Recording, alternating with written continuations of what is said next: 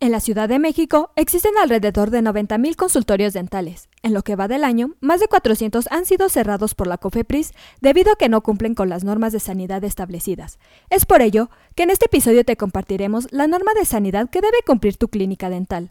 Comencemos.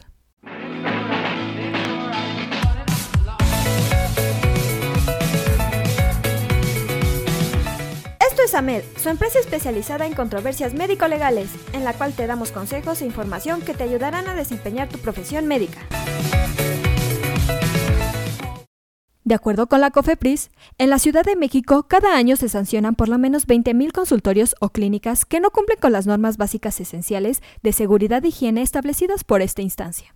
Especialistas señalan que es muy importante que tu clínica o consultorio dental cumpla siempre con ciertas normas de sanidad, como son las siguientes.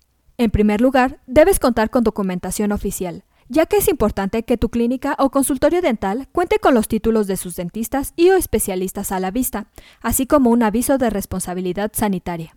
También tu consultorio debe contar con espacios adecuados como lo son una sala de espera, la cual permitirá que los pacientes esperen cómodamente su turno. Recepción, en la cual se lleve el registro y control de los expedientes del paciente. Un área de limpieza para el doctor, la cual debe tener un lavabo con todos los elementos necesarios para su higiene antes de atender al paciente. Asimismo, debe contar con sanitarios limpios para los pacientes.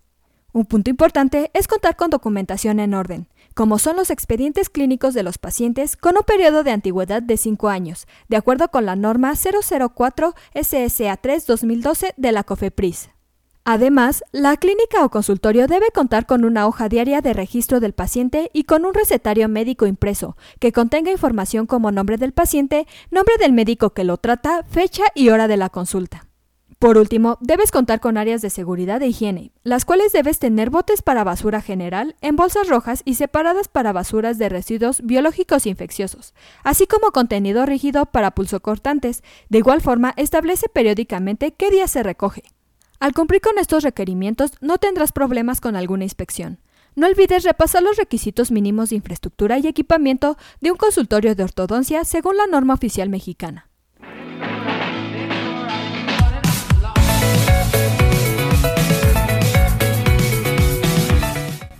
Terminamos nuestro episodio de hoy. Espero que te haya sido de gran utilidad. Te invito a que no te pierdas nuestros próximos episodios y la forma de no perdértelos es suscribiéndote a nuestro podcast desde tu aplicación preferida.